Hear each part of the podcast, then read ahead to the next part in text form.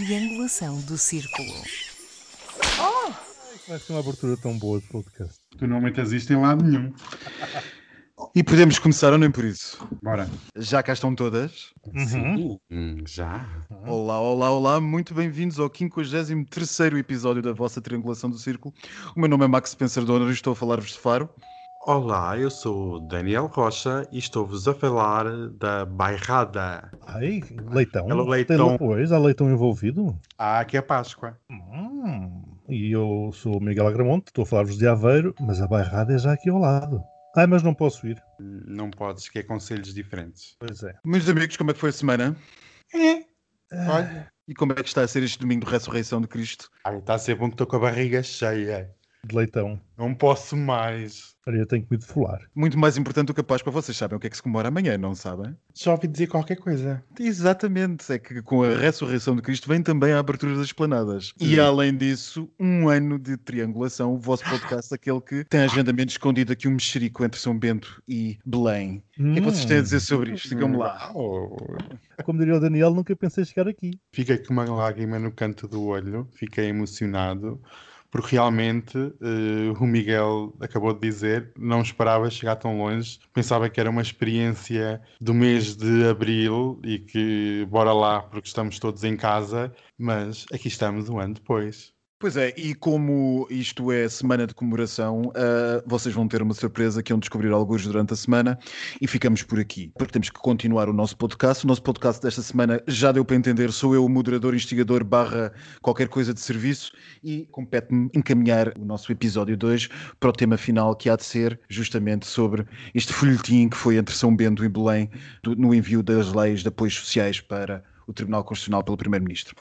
Mas, para começar, e eh, porque a mim me calha sempre a fava, já me disseram para não dizer isto, porque senão aí é que ela fica mais irritada. Temos correio dos ouvintes, não é, meus Irritado ou amigos? excitada, não sei. Ou excitada, não sei. Depende do ângulo. E adivinhem lá, adivinhem lá, eh, o correio dos ouvintes de quem é, de quem é, de quem é, é de uma senhora, ou senhora, não sei, não, nada de assumir o género, que tem uma paixão por mim, a Leona Assassina Vingativa. Três em três episódios ela escreve, e sempre para me apanhar como moderador, coisas eh, do tamanho de um código civil, que é para eu demorar aqui pelo menos duas horas a ler.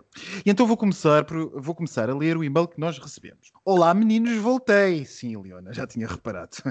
Eu sei, Max, vou que você tem uma tesão sexual delirante pela reina Leona assassina vingativa. Se calhar tenho, não sabia. Mas vamos deixar essa relação para os pós-créditos. Outra coisa, tem culpa se os assuntos de interesse de, de Queen que vos fala, da, da Queen que vos fala, caem sempre em ti? Enfim, vem com uma mãe que vai ser gostoso. Eu acho que esta senhora é do Brasil. Apenas gostaria de completar algumas informações trazidas pelo querido médico na última edição. A disparidade social no Brasil cresceu vertiginosa- vertiginosamente no último ano e as pessoas estão voltando ao estado de miséria. O efeito de bom samaritanismo presente no período inicial da pandemia, meados de março e abril do ano passado, não se refletem no presente momento, um ano após tudo começar e no pior cenário possível. As doações de alimentos, produtos de proteção e higiene pessoal caíram em mais de 70% dentro de um ano. Grandes companhias que representavam a maior parcela dos donativos desapareceram e o que muito se vê são pessoas pobres com possibilidade de ajudar, ajudando pessoas mais pobres ainda. O auxílio financeiro pago pelo Estado, de valor simbólico, se assim possamos dizer, foi suspenso e irá retornar em três míseras parcelas que não correspondem a metade do valor inicial. Vale lembrar que as pessoas não vivem apenas de comida, elas também pagam renda, têm despesas de água, eletricidade, gás, etc. O Michael, eles não ligam para nós. Reflete bem que essa questão do abandono da sociedade de baixa renda, que é a roda motora da economia brasileira. Ignorar a existência dessa população, deixando-as morrer de fome ou abandono hospitalar devido à falta de leitos em hospitais, também afetará diretamente a economia. Ah, e apesar de eu preferir uma regueifa de coco, depois eu chamo vocês para saborearem a minha regueifa de canela. Ela tem um sabor muito especial. Ah, beijinhos em vossos anos anais, queridos. Rapazes da triangulação, Leona assassina vingativa. Bem, Leona, tu dás-me sempre um trabalhão com os, teus, com, com os teus textos. Daniel, queres começar a comentar isto?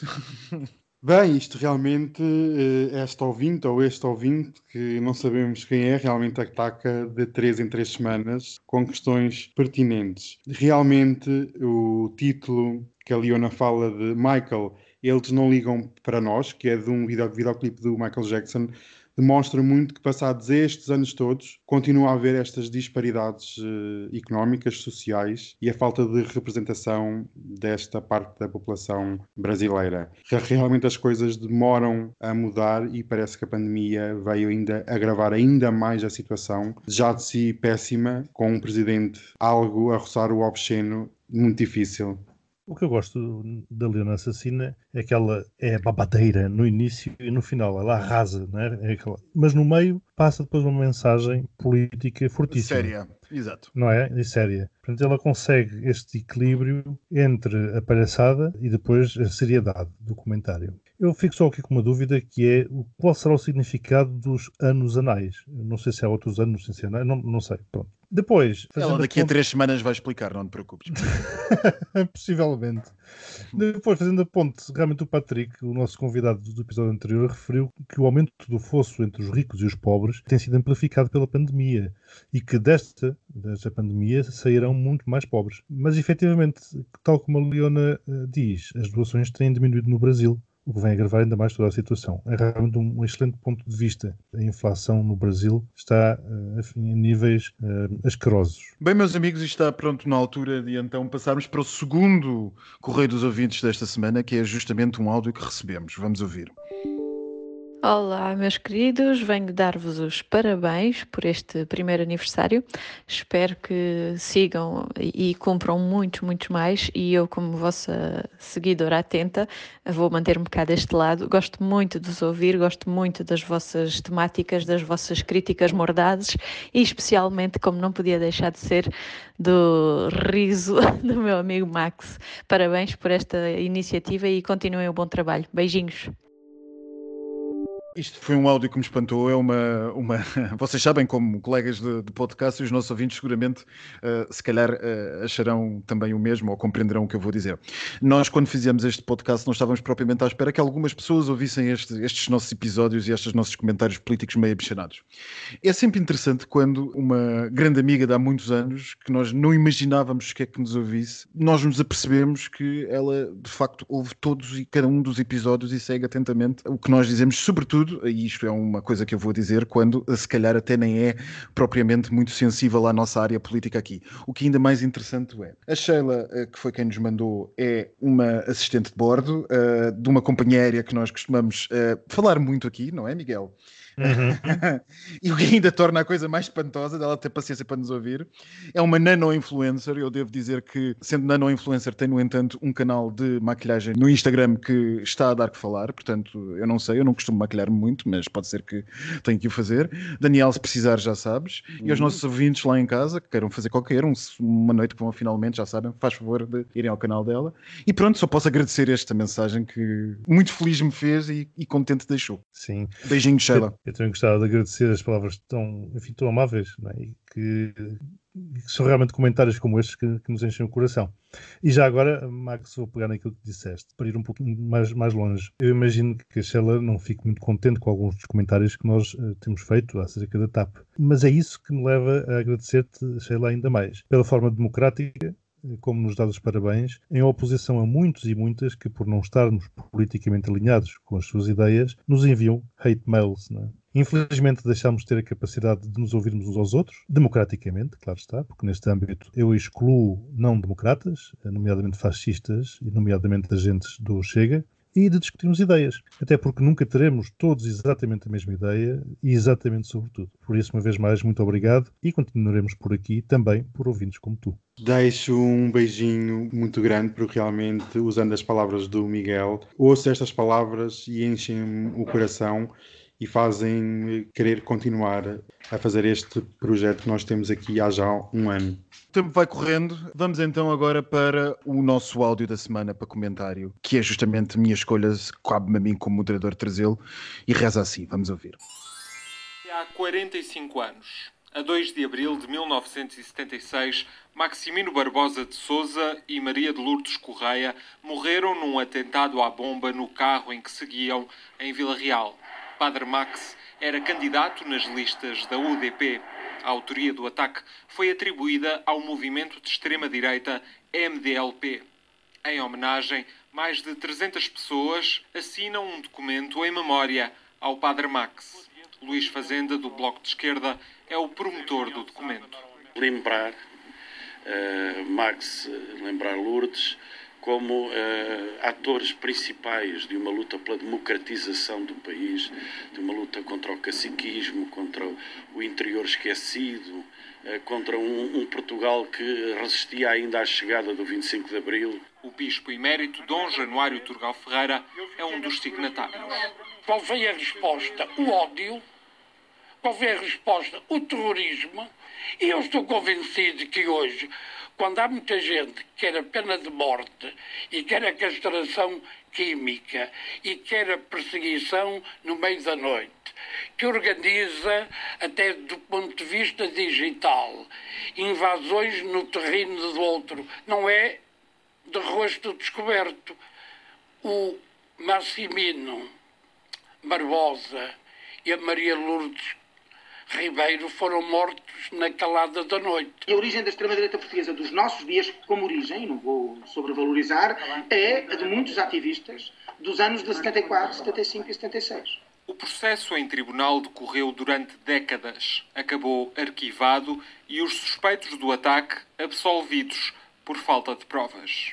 Várias organizações, em determinado momento em rede, da direita e da extrema-direita portuguesa, com conexões com a Igreja Católica, com conexões com eh, os dois maiores partidos da direita, até mesmo em determinado momento com setores do Partido Socialista, eh, organizaram, com conhecimento de, organizaram eh, uma, série, uma sucessão de atentados, tendo-se criado a norte do Tejo e nas ilhas um ambiente de verdadeiro far west. Em minha opinião, uma vergonha para a democracia portuguesa que a justiça não tenha sabido desde 1976 apurar responsabilidades. No dia deste ataque foi aprovada no Parlamento a Constituição da República. São os valores constitucionais de 76 que estes signatários querem lembrar.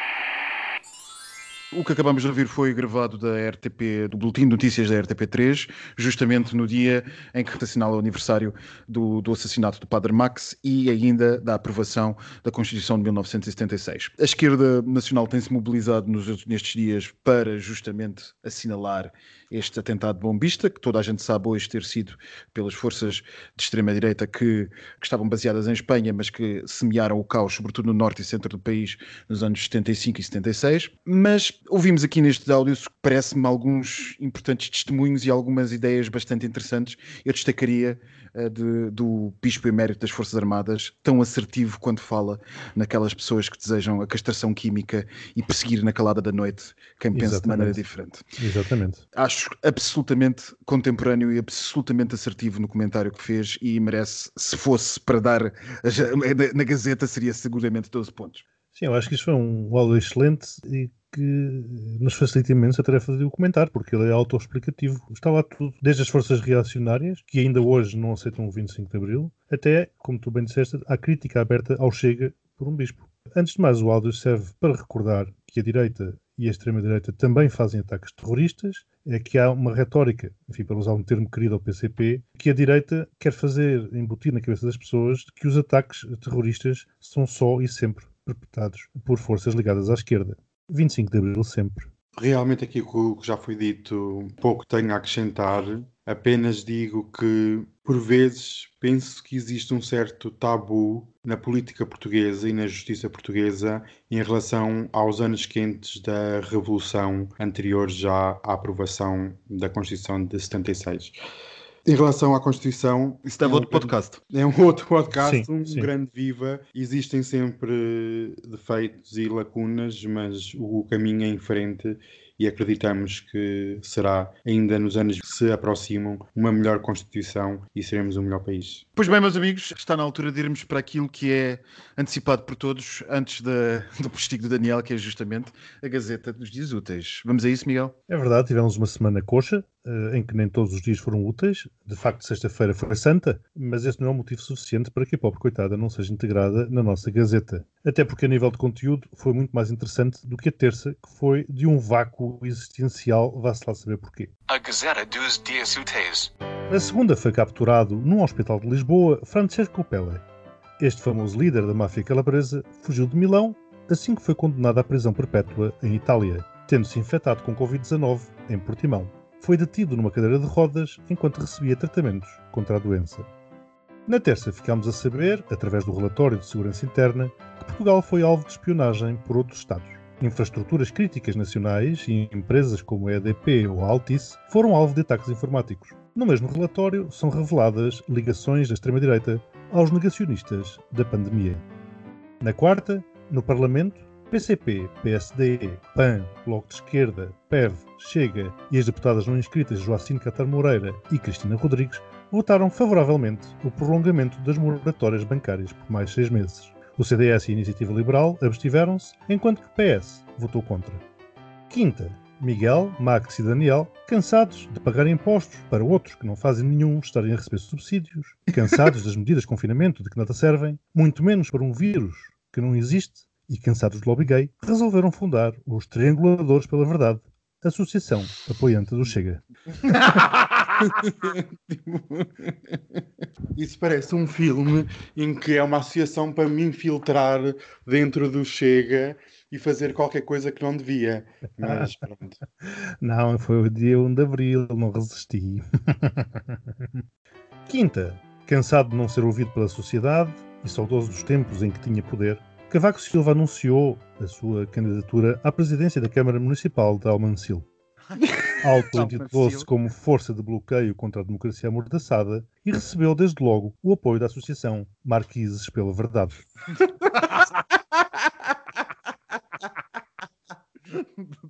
Também não. Também não. Também não. A Câmara Municipal tinha que ser de Lolé, da, do Junta de Freguesia, talvez, não é?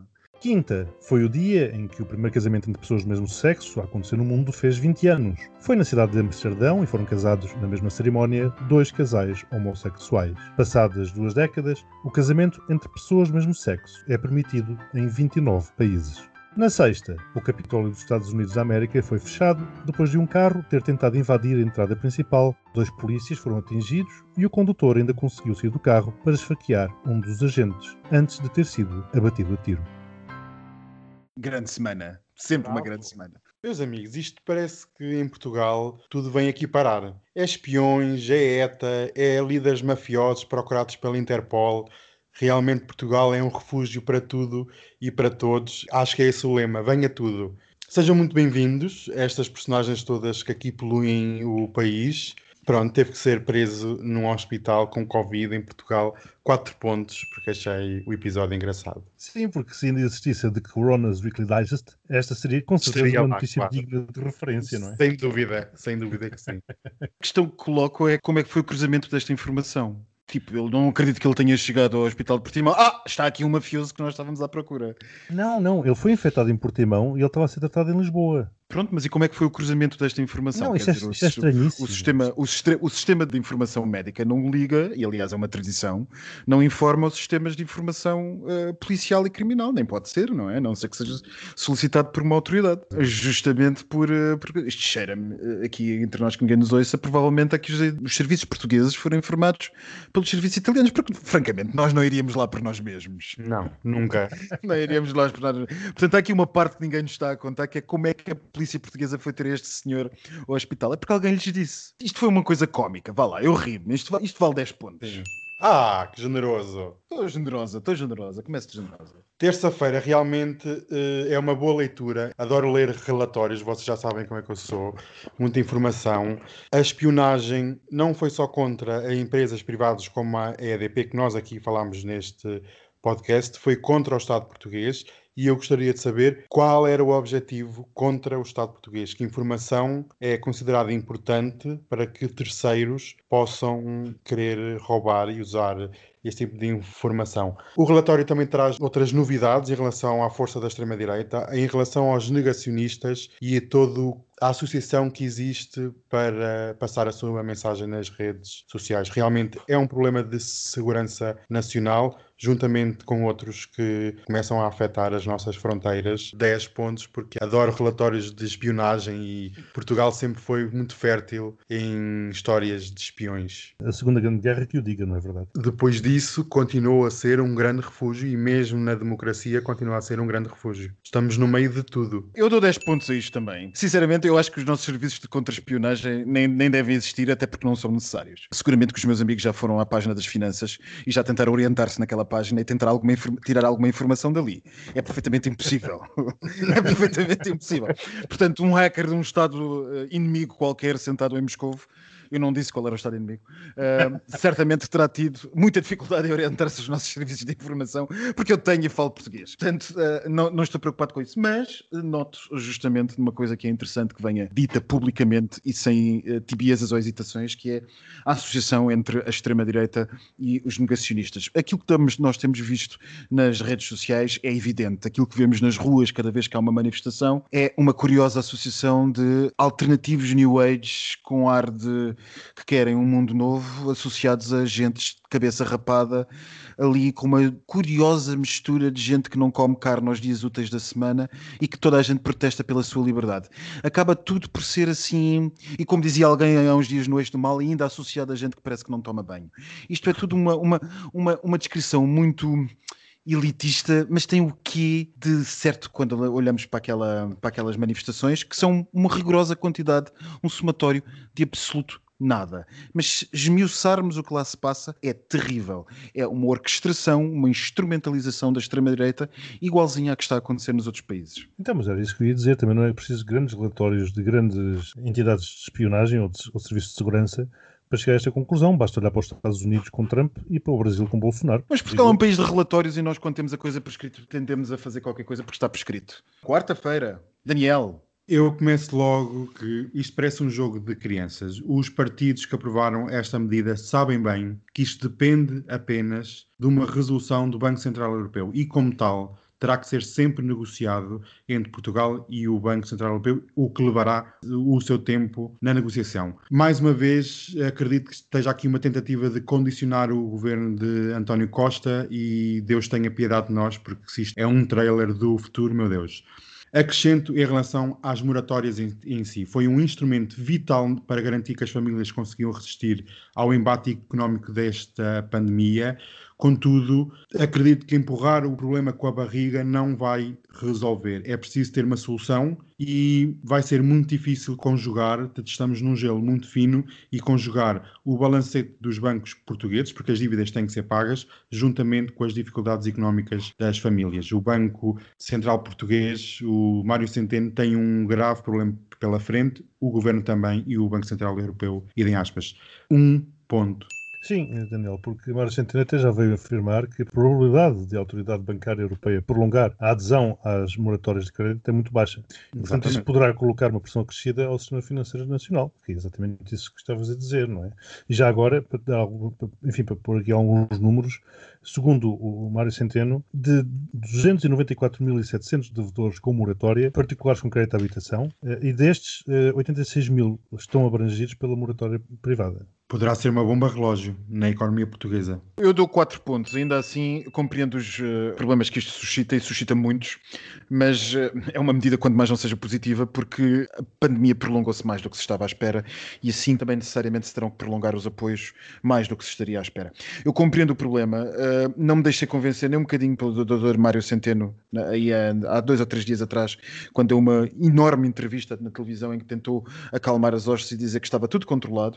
Ele, de facto, facto referiu que o desemprego subiu muito menos do que se estava à espera, mas também nós sabemos porque é que subiu muito menos do que se estava à espera. Falou nos bons índices de, de exportações que continuam fortes na, na, economia portuguesa e basicamente circunscreveu o grosso do desaire que nós temos tido, como todo mundo, aliás, mas circunscreveu este, este grosso deste desaire ao setor turístico, o que não é de menos importância num país como Portugal. Mas ainda assim, o problema está criado e o problema vai ser muito grande mesmo para quando isto tudo cair em cima de toda a gente para ser pago, porque isto vai ter que ser ser pago.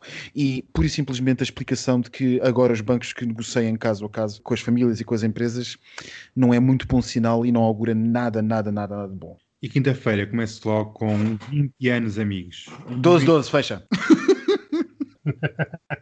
Isto é um momento histórico que será para sempre relembrado. Contudo, 20 anos, a meu ver, é uma migalha no tempo. Muito já foi alcançado, é uma verdade, mas 20 anos depois parece que cada vez mais é evidente por uma parte da sociedade que não nos aceita, logo não podemos ter como garantidos estes direitos que hoje vivemos. A luta é diária e por vezes parece inglória, mas melhores tempos virão. 12 pontos. Eu vou trazer mais uns números, porque são 29 países que permitem o casamento entre pessoas do mesmo sexo, a maioria na Europa, mas na Ásia, por exemplo, apenas é permitido em Taiwan. E em África, apenas é permitido na África do Sul. Já no continente americano é possível nos Estados Unidos, Canadá, Brasil, Argentina, etc. Por outro lado, até à data de hoje, estas uniões são crime em 71 países. E provavelmente mais do que as uniões, a prática em si. Exato. Uh, eu não tenho como não dar 12 pontos a isto. Tem sido uma, uma luta pessoal e de comunidade de, dos últimos anos. É bonito, uma pessoa encara, perdoem-me a sensibilidade, coisa que não é muito vista, quase que sem uma lágrima no olho, pensar que já são 20 anos e que no meio disto tudo já conseguimos 29 países. Se a liberdade e a igualdade são uma miragem que nunca deixemos de perseguir. Sexta. Mais um dia, mais um tiroteio nos Estados Unidos, mais uma pessoa demente a fazer algo sem muito sentido. Até o momento em que nós gravamos, não há confirmação dos motivos para este ato horrorífico, mas qualquer assunto contra o Capitólio traz-nos sempre mais memórias, por isso, zero pontos. Eu acho absolutamente incrível que ainda assim se consiga matar um polícia depois do que aconteceu no Capitólio. É uma ode à incompetência de um país. E é uma pena, porque uh, nos Estados Unidos, onde se uma pessoa uh, pega de si uh, e levanta uma arma, aparece logo tanta segurança, tanto procedimento, tanto protocolo, como é que é possível que depois do que aconteceu no Capitólio ainda seja possível a um lunático qualquer, provavelmente de extrema-direita, não sabemos, ainda estamos, à, altura em que estamos a gravar isto, ainda está a tentar perceber quem era o lunático, pegar-se e, e passar por cima de dois polícias e matando um deles. Esfaqueando, não é? Matando esfaqueando. Matando esfaqueando. Eu não percebo como é que isto é possível. No Capitólio, quer dizer, eh, o país e o mundo já estavam chocados para o primeiro evento. É estranhíssimo que um segundo evento seja possível. Zero pontos. Vamos então rapidamente aqui aos nossos totais.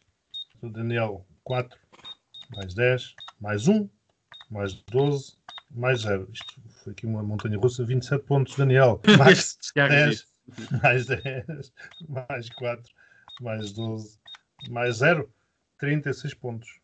Uau, Max. Esta semana, mas esta semana não foi grande coisa, não. Dá 63 pontos. Ai, estou admiradíssimo. 63 pontos é bom, é bom, é, É, bom. não é foi bom. pior. Dá um pouco é bom, mais. sim, bom. Oui. Ah, pá, óbvio. Ah. Ulala. And now, o tema principal. O tema que vos propomos esta semana é justamente este folhetim que foi entre Belém e São Bento, a que fiz menção no início do nosso podcast, e que foi justamente esta aprovação de, uma, uma vez mais, como seria nos tempos de Sócrates, esta coligação negativa como mão escondida de fora do arbusto, só que a mão esta, esta vez era diferente, e a coligação negativa foi feita por uns senhores todos juntos que aprovaram, contra a intenção do Partido Socialista e do Governo, aprovaram três leis que consagram o aumento de apoios sociais muito para além do que aquilo do que o Partido Socialista estava disposto a dar. E o governo estava disposto a executar, dado o orçamento já aprovado previamente. Estava toda a gente à espera que o tio Celinho, o nosso eh, excelso Presidente da República, pegasse de si e pusesse alguma credibilidade constitucional ao procedimento vetano. Era isto que os analistas diziam que ia acontecer, mas Marcelo não fez. Marcelo, antes pelo contrário, disse a sua já famosa expressão que é o direito que serve a política e não a política que serve o direito. O Costinha pegou de si e mandou a coisa para a fiscalização sucessiva do Tribunal Constitucional numa jogada que poucos antecipavam. Meus amigos, o que é que têm a dizer sobre isto? Quem é que quer começar? A semana política foi quente e muito intensa. E acredito que seja um cheirinho do que está por vir. Meus amores, isto vai começar a ficar mais intenso. Acredito que isto foi o início, o toque dos tambores das batalhas que se aproximam e esta situação abre um novo mundo de oportunidades e desafios na política portuguesa. Eu vou dividir este tema em duas dimensões, a orçamental e a política, e vou ser conciso eh, nestas questões. Na parte orçamental, o governo PS eh, utilizou para debate, é um argumento no mínimo risível, porque, segundo o Ministro das Finanças esta semana, existem aprovisionamentos na ordem dos 4 mil milhões de euros no Orçamento de Estado, portanto, estas medidas não é uma questão de dinheiro, não é uma questão de não haver dinheiro e não podemos acudir às pessoas. Neste tema, acrescenta ainda que é necessário, nos tempos que vivemos de pandemia e de crise económica, é necessário acudir à população que caminha para um limiar da pobreza. A fome existe e os problemas económicos estão à porta de todos. Por isso, debater problemas sociais e ajudas sociais realmente não faz muito sentido quando nem sequer o dinheiro que é anunciado chega às pessoas. Posto isto, e concluo com a parte política, nem sequer um mês passou desde o início do novo mandato do Presidente Marcelo e já temos aqui o nosso primeiro frente a frente entre Marcelo e Costa. Realmente o Presidente avisou que seria muito mais interventivo, a pensar sempre no seu legado e no legado que quer deixar à República Portuguesa. Este episódio foi para relembrar o governo e todo o Bloco Socialista que este é um governo minoritário e cercado por inimigos. E foi um acordar para a realidade política que se começa a existir. É um aviso claro para o governo mudar de atitude, pois nos últimos tempos, a meu ver, o António Costa parece muito intransigente e algo isolado perante a realidade política que começa a sofrer algumas modificações assim que nós entramos na campanha eleitoral para as eleições locais. Acredito piamente que está montado o palco para uma futura crise política e consequente queda do governo socialista. A vacinação vai avançar e acredito que o ambiente político também vai aquecer e acelerar consoante a vacinação também avança. Ou seja, estás a dizer que lá para 2022 poderão haver eleições, que é o que nós temos dito desde o início. Acredito, porque a atitude do António Costa em vir falar de peito cheio, a dizer que o governo não vai mudar de atitude e até vai enviar os documentos para o Tribunal Constitucional é marcar uma posição e dizer eu não cedo, eu não saio daqui, obriguem-me. E pronto, sim, realmente, sim. se o Tribunal Constitucional e, obrigar, sim. E muito bem, isto havia uma personagem do Arno que dizia qualquer coisa do tipo mas quem é que manda aqui? Enfim, é o que apetece perguntar, mas afinal quem é que manda aqui? Porque o governo governa e, e a Assembleia da República não se pode imiscuir nessa mesma governação, que é o que tem estado a acontecer. Muito menos andar a alterar valores de gastos orçamentados pelo governo. O Presidente não sabe disto. Isto não é, faço a pergunta agora ao, Max, isto não é chamada lei, lei travão, Max, que, que, existe? É, eu estava a ver é para onde é que vocês evoluíam na vossa discussão. Pronto. Como, Portanto, como moderador se... não, quero, não quero intervir demasiado, mas estava a ver a vossa oposição que está interessante. Portanto, se o Presidente não sabe disto, e sendo ele um constitucionalista, tendo ele votado a Constituição de 76, que ainda há bocado nós falámos lá atrás, enfim, e quanto à oposição, se não está confortável, que apresente uma moção de censura ao Governo, como é óbvio, não é andar aqui no segurem-me se não vão a eles. Mas depois, claro que os partidos de esquerda não se venham queixar, como já aconteceu num passado relativamente recente. É que estas chamadas coligações negativas sabemos bem como acabam. Mal. E a última acabou muito mal. E depois, mal. Também, como também o Daniel referiu, temos o Marcelo 2.0. Já vemos que também quer mostrar que manda e, como dizia, vejam bem quem é que eu vou citar. José Miguel Júdice, vejam bem, eu concordei a citar com o Júdice, se Marcelo fosse aluno de Marcelo, o professor Marcelo teria chumbado o aluno Marcelo por tal decisão. Aliás, se calhar até o próprio professor comentador da TVI, Marcelo, ele próprio teria arrasado o presidente Marcelo com uma decisão deste tipo. Enfim, também não nos podemos esquecer que Marcelo tem estes momentos esquizofrénicos. Com a história do pode sem poder relativamente ao aborto, também foi o que se viu esquizofrénicos, naturalmente, para não chamar populistas, porque é isso que é. Mas também só viu Marcelo com pele de cordeiro quem quis. Isto não é nada de novo. Ora, nem mais. Mas, ó Daniel, tu não vês absolutamente problema nenhum na questão da previsibilidade jurídica que tanta gente fala, ou seja, de, daquilo que o Miguel que estava agora a falar, da história da norma travão e da Constituição impor um limite, não estás a ver absolutamente questão nenhuma relevante nisto? Por, por isso é que o Costa manda para o Tribunal Constitucional. Exatamente. Exatamente. E substitui ao Presidente. E, quer dizer, isto é uma, é uma embrulhada, isto, isto é vergonhoso. Eu acredito acredito que este episódio foram duas facadas no governo. Uma da parte da oposição a dizer que é um governo minoritário e que há uma maioria que pode ser negativa, por isso acordem. Mas então um... que apresentem uma moção de censura mas ninguém quer apresentar porque ah, ninguém ah, então quer governar nesta situação. Então, Querem é governar de chegar à bazuca. E já agora, o Parlamento acabou de aprovar um orçamento, não acabou? Exatamente. É o mesmo Parlamento que vem agora impor uma alteração a esse orçamento. Agora nem mais. Isto não é vir contra si mesmo. Nessa parte, começa a sentir-se na opinião pública que as ajudas que são anunciadas não chegam. E então, supostamente, a oposição chegou-se à frente para reforçar a capacidade de ajuda à população. Pode ser apenas um sentimento de percepção e pode não ser realidade, mas eu penso que é uma jogada a nível de marketing político, é dizer eles estão contra as ajudas e nós estamos a favor. E isso é acrescento. que eu chamei populismo. Exatamente. Exatamente. É, que dá a impressão que toda a gente joga. A gente joga. E o presidente Rei, o presidente Rei Marcelo, chamou a si isto tudo vai ter consequências graves nos próximos meses.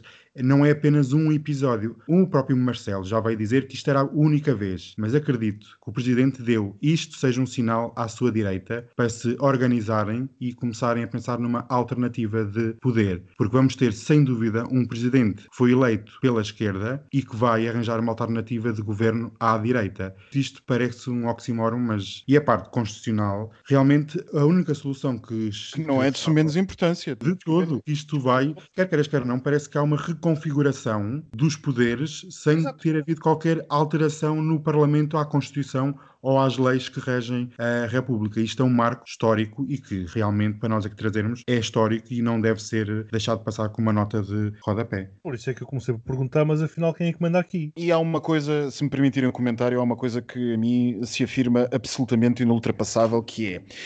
E isto vai sair a minha, a minha crítica à esquerda deste, deste episódio, que é a esquerda não pode continuar a tratar a Constituição, para sua- para não pode continuar a defender a Constituição de 76 apenas quando lhe dá jeito. Não pode continuar a dizer e insistir na tónica de que a Constituição de 76 é inultrapassável e que os seus limites, como fez, e tão bem fez, na altura da PAF, e dos do jogo de limites de constitucionais em que Passos Coelho e, e Paulo Portas andaram, para agora vir dizer, bom, enfim, que a Constituição é o que é e pode ser ou pode não ser, dependendo daquilo que se entender. Não é bem assim. A Constituição é a Constituição. Não acho que a Constituição é uma Bíblia ultrapassável, simplesmente ela tem um procedimento e ela tem um procedimento que tem que ser seguido se quiser alterar. Não podemos, por simplesmente, pôr em causa as regras do jogo a nosso belo prazer. Senão, como disse o nosso Presidente da República a quando do debate da eutanásia, a certeza jurídica é dos princípios fundadores da democracia. Porquê que ele agora, no que toca à certeza jurídica, vem dizer que afinal a política é mais importante do que a certeza jurídica? Porque agora estamos com o Marcelo 2.0. Mas com o Marcelo 2.0, que não está a respeitar as suas obrigações constitucionais, que são justamente as de assegurar o cumprimento da Constituição. Goste-se ou não se goste, seja ou não seja, porque não está em causa, do meu ponto de vista, não está em causa, ao meu entender, não está em causa o meritório dos, dos, dos apoios. Nós sabemos que a situação está no estado como está e sabemos que as pessoas efetivamente têm problemas. Agora, esses problemas devem ser debatidos no quadro constitucional e Naturalmente, parlamentar e não como artifícios anticonstitucionais e contraconstitucionais. Não é assim, E isto é fingir- trabalhar à lá chega. Isto é trabalhar à lá chega e simplesmente fingir-se depois com, eu diria, se não fosse contra a minha área de formação, mas como diria o senhor Primeiro-Ministro, coisas de gente de direito, eh, sendo ele um homem de direito, dizer, ah, e tal, não, a, a política, o direito trabalha para a política, não é a política que trabalha para o direito. Não, o direito tem justamente coisas que a política estabeleceu como limites à própria política. Porquê? Porque se ultrapassados são perigosos. Claro. E vimos que esta semana, além deste assunto das, das ajudas sociais, tivemos o caso na Gazeta na quarta-feira, com a aprovação da oposição, mais uma vez uma maioria negativa em relação às moratórias. Mais uma vez, um assunto que tem que ser discutido nas instituições certas, com as competências corretas, não é no Parlamento que se vai negociar moratórias bancárias que têm que ser validadas pelo Banco Central Europeu. Há aqui um jogo, parece que estão todos a querer queimar o António Costa porque parece que tudo cheira a poder. Parece que o António Costa cheira a fim de festa. Não sei, há aqui um jogo muito grande nas forças políticas e realmente a nossa intuição há uns longos meses atrás de- da queda do governo de, de António Costa poderiam estar há uns tempos mais arrefecidas, mas agora entrou em alta velocidade. A queda do, do, do governo de António Costa, desculpa Miguel, a queda do, do governo de António Costa, a crise política, eu continuo a achar que é provável, alinho convosco nisso. Queda do governo de António Costa, eu já me parece que se calhar não é necessariamente assim. Não sei, Costa pode ver que a coisa não está muito clara para os seus lados e pode pedir uma moção de confiança. E depois vamos ver como é que é. Porque se isto se continua a repetir, ele pede uma moção de confiança e depois ficam com o ónus da crise os partidos de esquerda que a alinhar nestas coligações negativas. Portanto, ele pode não esperar acontecer aquilo que aconteceu a Sócrates, que esperou por uma moção de censura e pode pedir uma moção de confiança. E depois vamos ver. Costa não vai esperar por uma moção de censura, Costa vai à moção de confiança. Exatamente. Meus amigos, mas como Costa vai à moção de confiança, nós também temos que passar para aquilo que toda a gente quer. Daniel, estás pronto para aquilo que toda a gente quer? o postigo de Daniel. Olá pessoas, mais uma semana em que Portugal esteve ao postigo e como tal, Uhum. também a triangulação abre aqui o seu espaço do postigo. Aconcheguem-se para ouvirem Bem, tudo o que temos aqui para falar. achei curiosíssimo ver postigos nos eh, hipermercados. Andei à procura do postigo do Daniel num hipermercado, mas não encontrei. Não, porque eu sou exclusiva e então Hum. só apareço aqui na triangulação. Oh. Mas esperem por novidades, porque o postigo é um aspecto cultural em Portugal, por isso não vai embora tão cedo.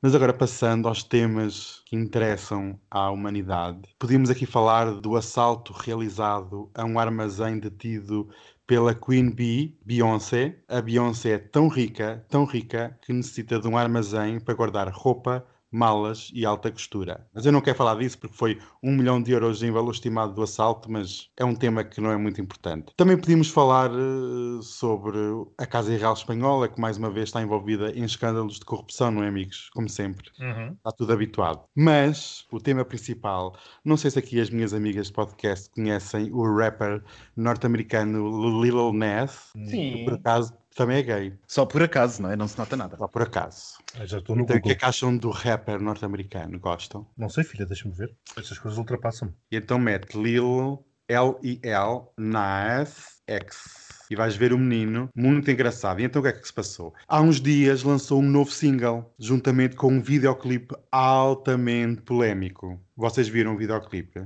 Sim. Então o que é que achaste? Tens alguns pensamentos para nós? Eu acho que não se deve falar destas coisas que são pecado em plena Páscoa.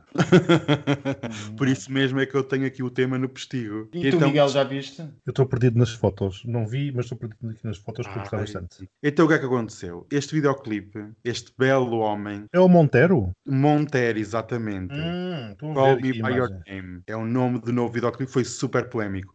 Isto, amigas, é esfregar na cara de todos os homofóbicos que nós somos queer. Ai, vi, vi, vi. Não vamos vi. a lado nenhum. Desculpa, vi o videoclipe, claro. Não estava a associar agora as coisas. Pronto, sim. Pois. Desculpa, peço imensa desculpa. Não é esfregar na cara dos homofóbicos. Nós somos gays, queer e que não vamos a lado nenhum. E eu gostava de ver o Toy e esta trupa agora nova que diz amor é amor e que são escolhas.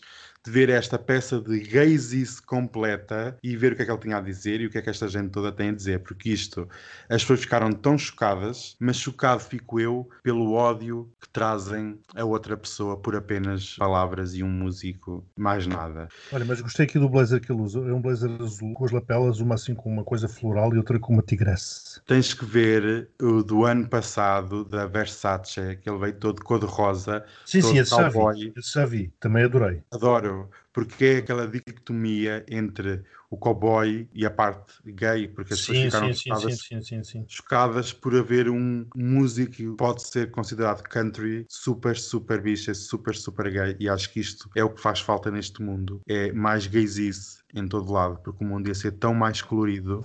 Mas olha, estou a ver aqui que a própria Nike processou o artista por ter feito uns ténis Nike Satanás. Sim, é verdade, já envolve a Nike, já envolve o Vaticano, vê lá tu onde é que isto já foi parar. E realmente a Nike vai processar o Lil Nas e o criador que fez a sapatilha, porque tem, dizem eles, sangue e tal. Pronto, aquele. O sangue, o peixe. sangue qual? O, o das mãos das crianças vietnamitas que fabricam os Nike? Ai! Ai, isso não era para dizer. Não, pois Isso não, era pois para não. dizer. Ai, peço imensa desculpa. Isto já não se pode dizer, porque então, como é que tu vais argumentar que umas sapatilhas que custem 250 euros, feitas por vietnamitas, possam custar esse valor? Não podem. Atacam as pessoas pelo quê? Quando todos têm telhados de vidro. Isto é tudo muito giro atacar e tudo muito giro lançar o pânico nos Estados Unidos com cânticos satânicos. Oh, gente, já andam a dizer que ele é Illuminati. Epá, é o que é. Quem não gosta mete na borda de prato. Um beijinho muito grande para o Little Ness. E tenho que deixar um beijinho muito grande para a minha querida Isabel II, porque a sema- as semanas nunca lhe correm bem. Eu, sinceramente, ela anda com alguma praga, devia ir eh, à bruxa ou devia fazer uma limpeza. Beijinho, Isabel, gosto muito. Beijinhos, beijinhos. É para a semana, meus queridos. Hum.